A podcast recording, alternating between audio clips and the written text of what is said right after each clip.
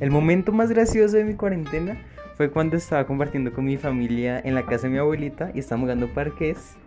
Y mi tío siempre sacaba una jugada que se le denomina la pate perro, que es cuando solo, eh, cuando eh, al lanzar los dados, lanzas, eh, cae un 2 y un 1 en un lado, entonces fue muy gracioso. Y además de eso, tuvo muy, muy mala, mucha mala suerte en, ese, en esa partida y nos reímos mucho. Y también por lo que estamos apostando, entonces fue como muy interesante.